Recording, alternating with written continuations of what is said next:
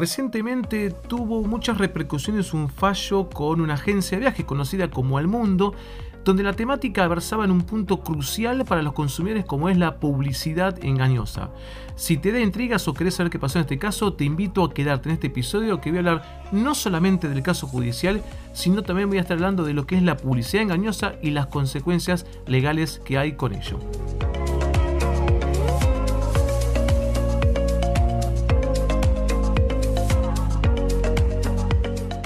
Bienvenidos a un nuevo episodio de este podcast llamado Derecho y Turismo. Y en este episodio, como les prometí, como les comentaba, mejor dicho, en la presentación, voy a hablar de un caso judicial. Y la gran pregunta es, ¿de qué se trata este caso? Porque ya tenemos claro que es con la agencia de viajes llamada Al Mundo. El caso fue una turista, una viajera, vamos a llamarla así, que en distintas oportunidades, mientras ella eh, buceaba en su cuenta personal de Facebook, aparecen publicidades como nos pasa a todos nosotros cuando estamos en alguna red social. Y en estas publicidades aparecen mensajes, por ejemplo, voy a mencionar una del 27 de noviembre de 2017. Y el anuncio decía, volá al mundo con Cyber Monday. Solamente por hoy el pasaje que querías para Londres está por solo 17.686 pesos. Claro, el problema cuando fue, un precio muy atractivo también para la época, hacer clic y al ingresar a los sitios de la agencia y avanzar con la operatoria se encontraba con que el ticket llegaba a unos unas cifras muy superiores que si no recuerdo mal llegaban algo así como casi 300 mil pesos. ¿sí? Después, por supuesto, optando por otras opciones, había más barato, pero no era nunca esa cifra, sino era mucho más. Eh, y esto genera como esas diferencias que todos vamos a apreciar. Es más, en otra publicidad del 1 de diciembre de ese mismo año, también buceando por su cuenta de Facebook, esta viajera notaba que había una leyenda que decía, solo por hoy el pasaje que querías para Miami, solo por 2.318 pesos. Claro, el problema es que cuando accede al enlace y va al sitio, ve que el vuelo, un precio muy, muy, muy barato, incluso para hasta, hasta esa época, el vuelo era un vuelo que conectaba Nueva York con Miami. No nos olvidemos que hablamos de la cuenta personal de Facebook de una persona que está radicada en Argentina. Algo similar le pasó el 2 de diciembre también a la misma operatoria, un mensaje era solo por hoy el pasaje que querías para Barcelona, pero el punto de origen era Roma, no conectaba nunca a Buenos Aires. Esto de alguna manera motivó unos reclamos de la turista que llegó a la justicia, que curiosamente en la primera instancia la justicia entendió que tenía razón la agencia de viajes por una cuestiones, vamos a llamarlas simplemente, no quiero reducirlas, pero por cuestiones de procedimientos y de pruebas, no por discusión de fondo de la cuestión. Incluso la jueza de primera instancia entendió que no se pudieron probar esos incumplimientos de oferta. ¿sí? Vamos a hacer un paréntesis importante aquí para todo lo que están escuchando. ¿Por qué es importante la oferta, o mejor dicho, por qué es importante la publicidad que hacemos? Y acá vamos a las consecuencias legales. Eh, el Código Civil y Comercial junto con la Ley de Defensa del Consumidor determinan una regulación que ante la situación que un prestador turístico y, paren, y, aclaro, hablo del prestador turístico porque es la temática que nos interesa, ¿sí? Pero si de pronto alguien está escuchando y dice, no, yo tengo un kiosco, bueno, esto también va para vos, va para todo lo que voy a decir, ¿no? Pero lo cierro al turismo porque es la temática que interesa. Y de pronto un prestador turístico incumple con las promesas o las expectativas generadas con su publicidad, esto activa como una opción de de, derechos a favor del viajero, donde puede exigir que se cumpla de alguna manera, de manera forzada, o, que, exigir que se cumpla con otros servicios distintos, como compensando, o incluso puede permitir que el viajero rescinda el contrato, rompa el contrato, pero por supuesto cualquiera de estas tres opciones, no solamente en el caso de romper el contrato va a pedir que se devuelva todo lo abonado, sino que cualquiera de estas tres opciones habilita también a que el viajero reclame compensaciones económicas. Por eso la importancia de la publicidad. ¿sí? Bueno, todo esto fue derivando y la jueza de primera instancia entendió que no se habían probado los incumplimientos. No discutió la cuestión legal que estoy mencionando yo. No, contento con, no contenta con esta resolución y algo que toda persona que interviene en la justicia lo puede hacer, eh, lo que hace es reclamar y lo hace apelando, es decir, digamos en criollo, cuestionando la medida de primera instancia y ahí es como llega a la Cámara. Y acá viene el tema. Y acá viene donde viene el cambio de situación. La Cámara, ¿qué tomó de relevancia para decir en este caso? Bueno, básicamente dos aspectos.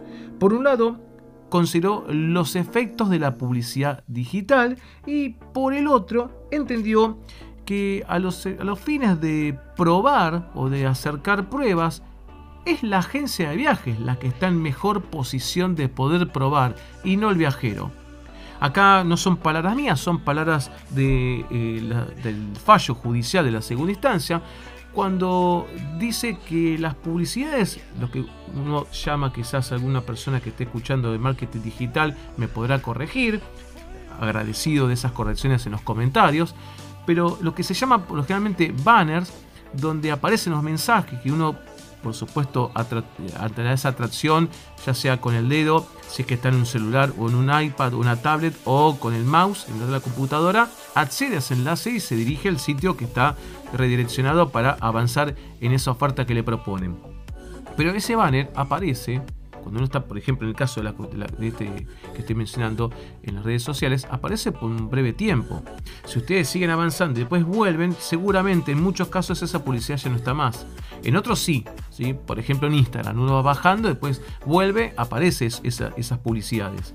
Pero cuando ven, por ejemplo, stories o van buceando por otras redes sociales, es difícil ver la misma publicidad. ¿sí?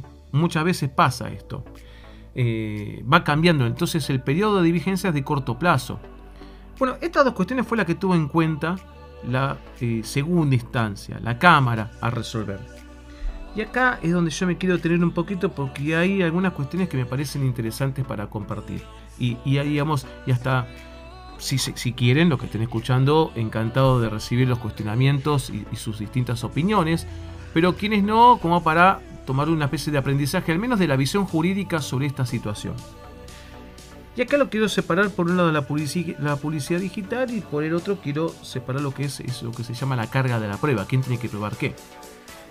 Y la publicidad digital, la Cámara entendió que los hechos tienen que ser apreciados en un contexto particular, que ese contexto particular es el de la publicidad digital.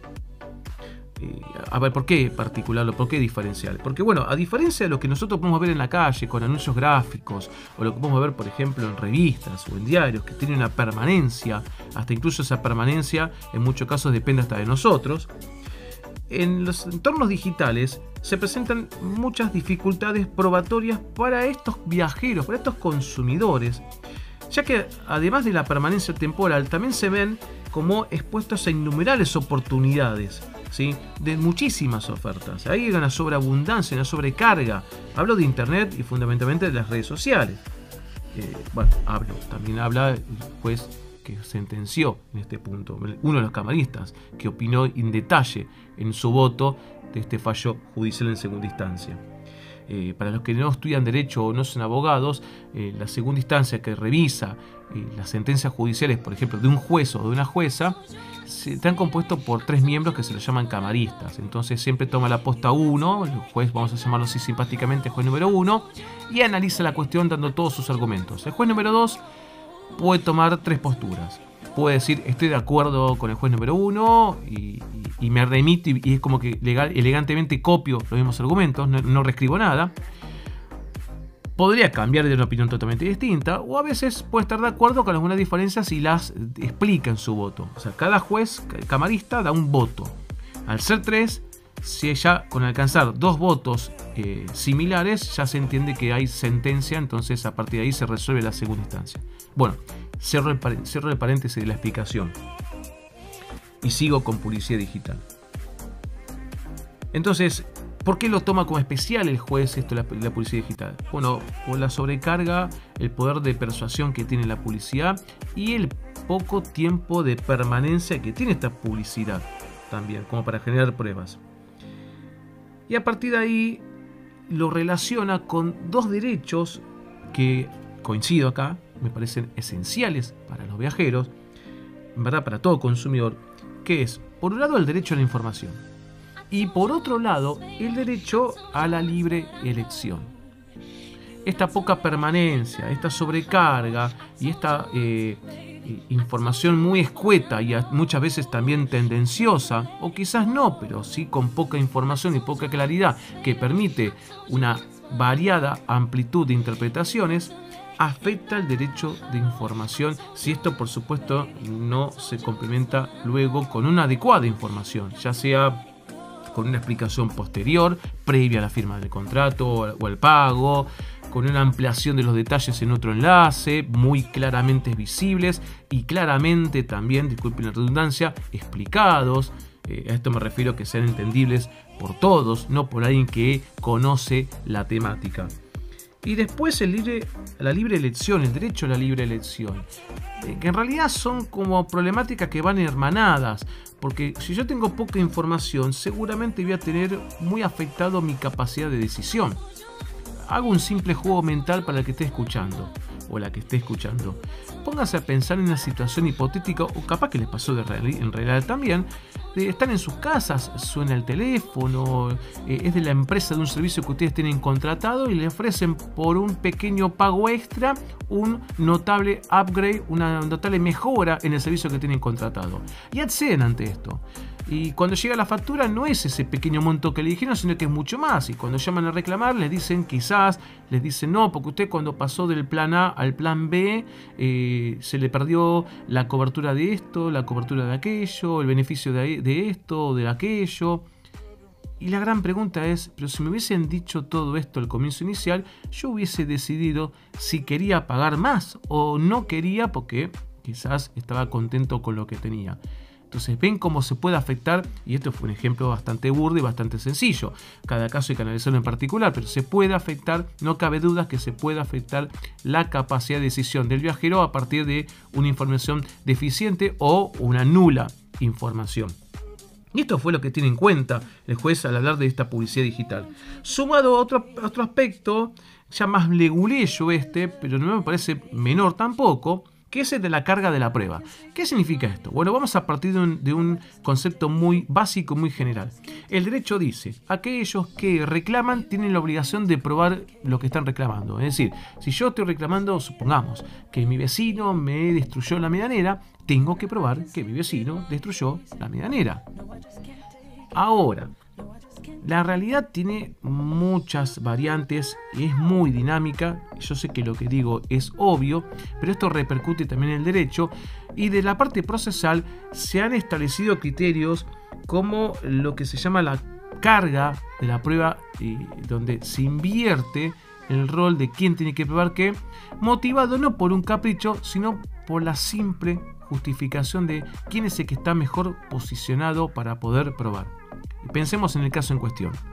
Si tenemos por un lado un agente de viajes que tiene seguramente eh, dentro de la empresa o tercerizada especialistas en marketing digital, supongamos, que controlan las publicidades que se emiten. A su vez hay un vínculo con la dueña de la red social, en este caso Facebook, para, digamos, proyectar las publicidades de acuerdo a ciertos patrones ya preestablecidos, muchas veces traccionados con algoritmos, ¿sí? Y por el otro lado tenemos un viajero o una viajera que está en su casa o en algún lugar, buceando en su red social, paseando, viendo cosas y de pronto le aparece un banner. ¿Quién está en mejor posición? Porque quizás dirán, bueno, el viajero puede hacer captura de pantallas. Bueno, en este caso lo hizo, hizo captura de pantallas. Pero quizás no, nosotros, no siempre hacemos captura de pantalla o no tenemos al lado un escribano, por ejemplo, que pueda elaborar un acta sin prejuicio del costo que implica, costo económico, ¿no? Del costo que implica, pero no todos tenemos un escribano al lado en ese mismo momento para que el un acta diga que en tal día, en tal horario, a partir de tal dispositivo, en tal red social, apareció tal oferta con estas características. Claramente hay uno que está en menor eh, posición en cuanto a la fortaleza para producir la prueba. Cuando pasan estas situaciones, la justicia dice, no, vamos a exigir pruebas al que esté mejor posicionado. Y el camarista consideró que es responsabilidad de la agencia todo esto, el de producir, porque está en mejores posiciones para demostrar los términos exactos de su publicidad. Y es más, eh, se apoyó en un argumento que la misma agencia dijo en la primera instancia al contestar la demanda que reconoció que antes de mostrarse en Facebook o en Instagram, que es el mismo prestador, los anuncios se revisan para garantizar que cumplen con las políticas de publicidad de la agencia. Entonces está claro que hay un control.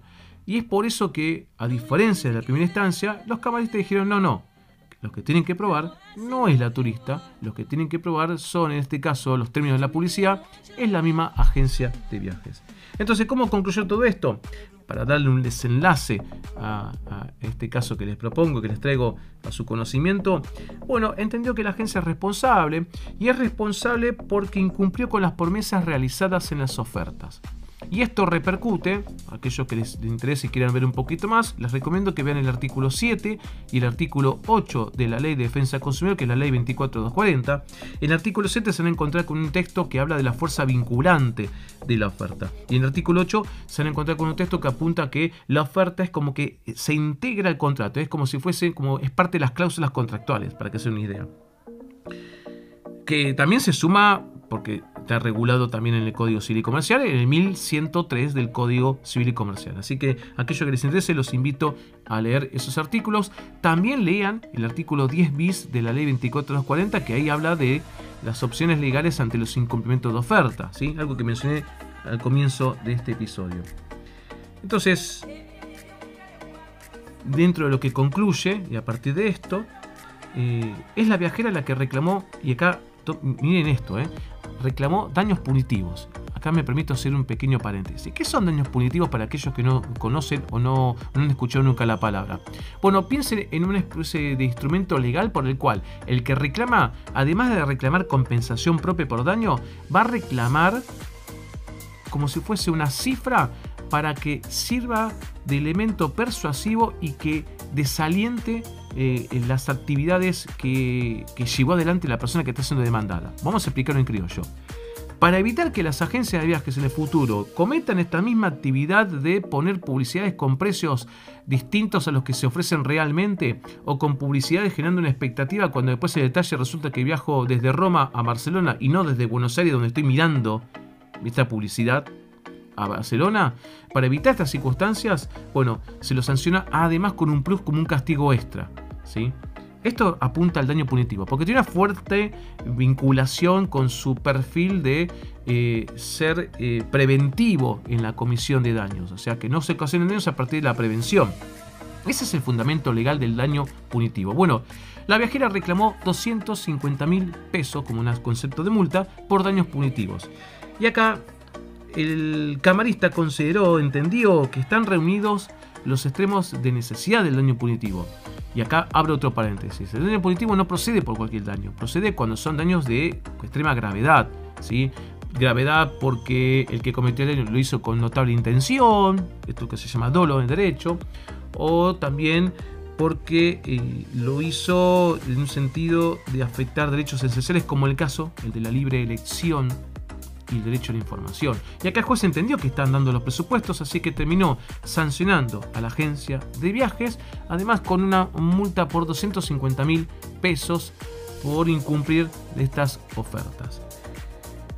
Bien, vamos a cerrar con esto antes de pasar a las preguntas y yo les prometí, digamos, algunas consideraciones legales de esto. Como abogado, por supuesto, siempre que les hablo a ustedes, salvo algún caso particular que lo voy a remarcar, siempre ¿verdad? como profesional del derecho. Y entiendo que hay fundamentos y que tiene razón lo que decide la justicia. Eh, todos los proveedores turísticos tienen que poner especial atención antes de emitir una oferta. Porque no, es que solamente se castiga cuando uno miente. Eh, también se genera responsabilidades cuando hay omisiones, hay descuidos. Entonces de pronto el precio no está actualizado, eh, no pusimos condiciones respecto de las cantidades de pasajeros que podían viajar eh, o el tiempo de duración de la oferta, capaz que era una oferta que estaba vinculada a un acuerdo previo, que, quizás nuestro, nuestro prestador turístico en particular nos asegura ese precio, voy a suponer hasta el 30 de noviembre, bueno, aclaremos en la oferta que es hasta el 30 de noviembre. Tenemos que ser claros. No pensar que por ocultar información o por no decir una cosa a la otra vamos a desalentar al viajero que contrate. Eh, piénsenlo como un argumento por el cual todas esas especificaciones que pueden estar directamente en la publicidad o pueden estar claramente redireccionadas a partir de un enlace u de otro documento, pero tiene que ser claro el primer contacto con el viajero, tiene que estar claro todas esas condiciones. Porque si no después, cuando querramos hacer valer esas condiciones, y acá les hablo a los prestadores turísticos, van a encontrar un poco apoyo legal para la defensa de sus intereses, como pasó en este caso con la agencia de publicidad. Sí, eh, perdón, con la agencia de viajes. Así que ahí a poner muchísima atención. Y para finalizar, antes de, cerrar, quiero pasar a responder algunas preguntas que me fueron llegando, a quienes, como siempre, agradezco a todos los viajeros la confianza que tienen en transmitirme sus problemáticas particulares. ¿sí?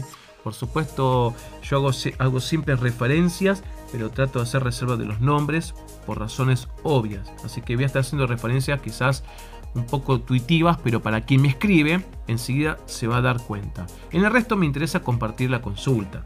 Por un lado, una persona identificada como Cell me escribe, me dice, hola, Derecho Turismo, saqué un pasaje por Fraibonde y modifiqué la fecha de viaje el mismo día. Ahora no me reconocen la fecha final que es la que figura en el ticket y me rechazan el previaje porque dicen que la fecha que se toma en cuenta es la inicial. ¿Esto es legal? Bueno, a ver, punto uno, yo acá insisto con la agencia de viajes perdón, la agencia de con la aerolínea, insisto a ver que den una formal respuesta.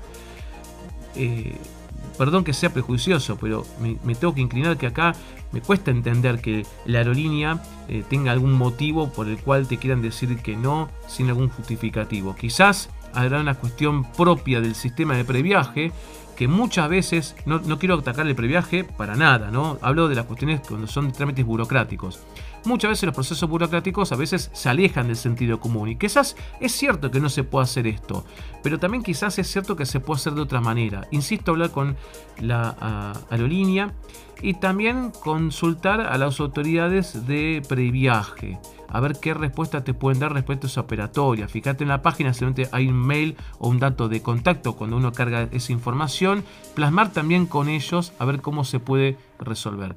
Estoy convencido que quizás seguramente te haya mucho trabajo y mucha mala sangre, como se suele decir, pero estoy seguro que eh, a fuerza de, de, pujar y de reclamar y de consultar, creo que te van a dar solución a tu situación, sea uno u otro. Después contame cómo te fue.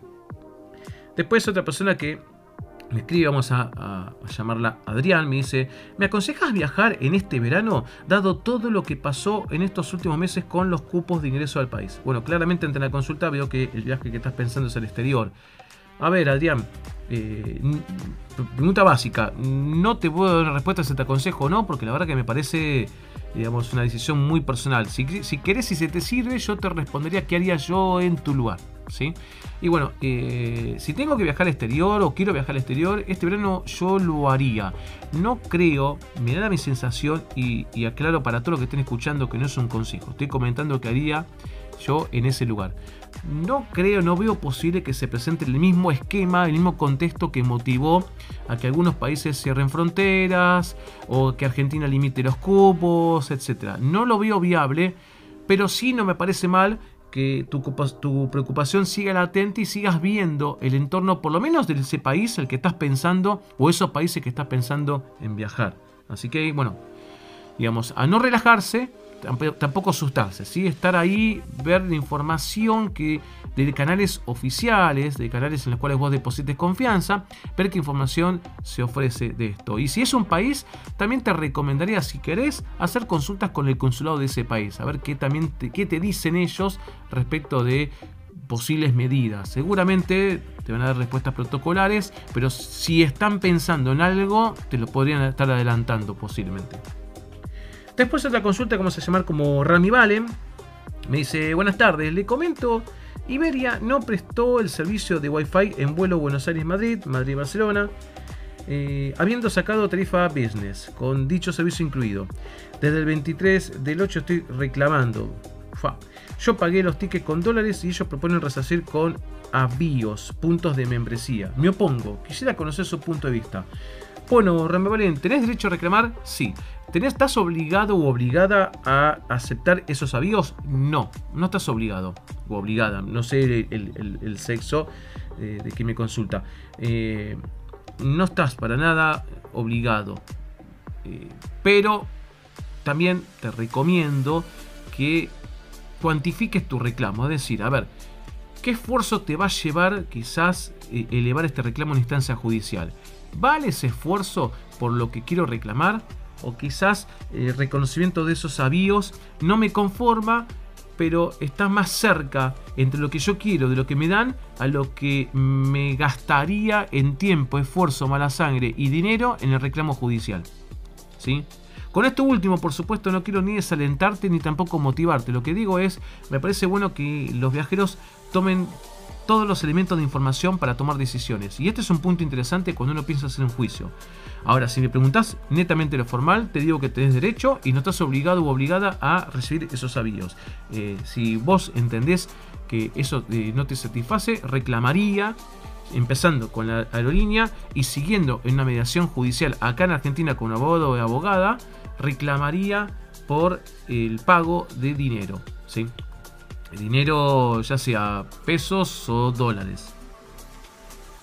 Después otra consulta, la última que me acercaron fue una persona que vamos a llamarla la Zuli. No se rían porque es así, así me aparece el avatar. Y me dice, compré vuelos en marzo de 2020 a la empresa Avantrip. Saliendo desde Neuquén Capital, llegando a Aeroparque, yo pagaba tienda León el traslado a Aeropuerto Internacional de Seiza con destino final a Río Janeiro y viceversa.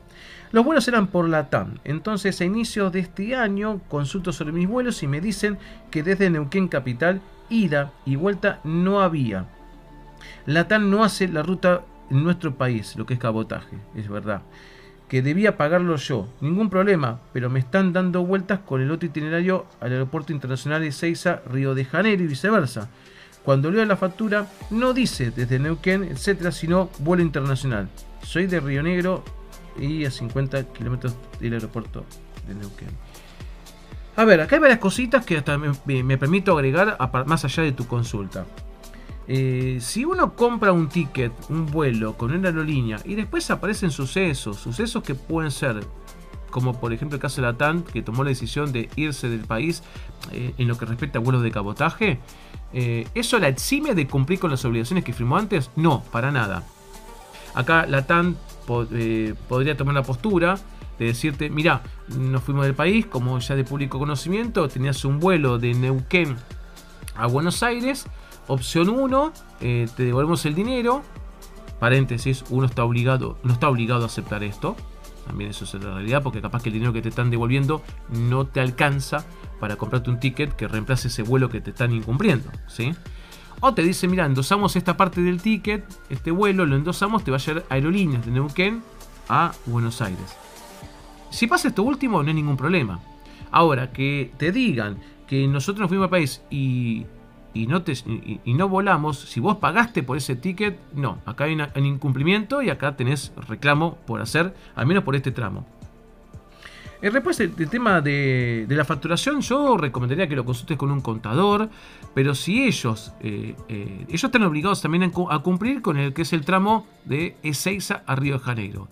Y acá tendrás un derecho a reclamar en la medida que no cumplan en el día y en el horario pactado ese vuelo, paréntesis, salvo casos de caso fortuito, fuerza mayor. Digo, no sé, eh, tenés que volar, vamos a inventar, tenés que volar hoy y hoy no volás porque una terrible tormenta impidió la salida del vuelo. Bueno, estas son cuestiones naturales imprevisibles que darían de excusa legal a la aerolínea, ¿sí?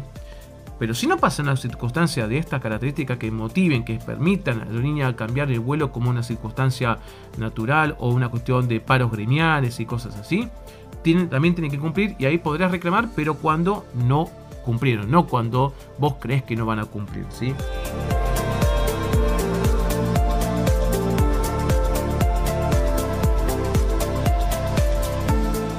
Hemos llegado al final de este episodio. Muchas gracias por quedarse y acompañarse.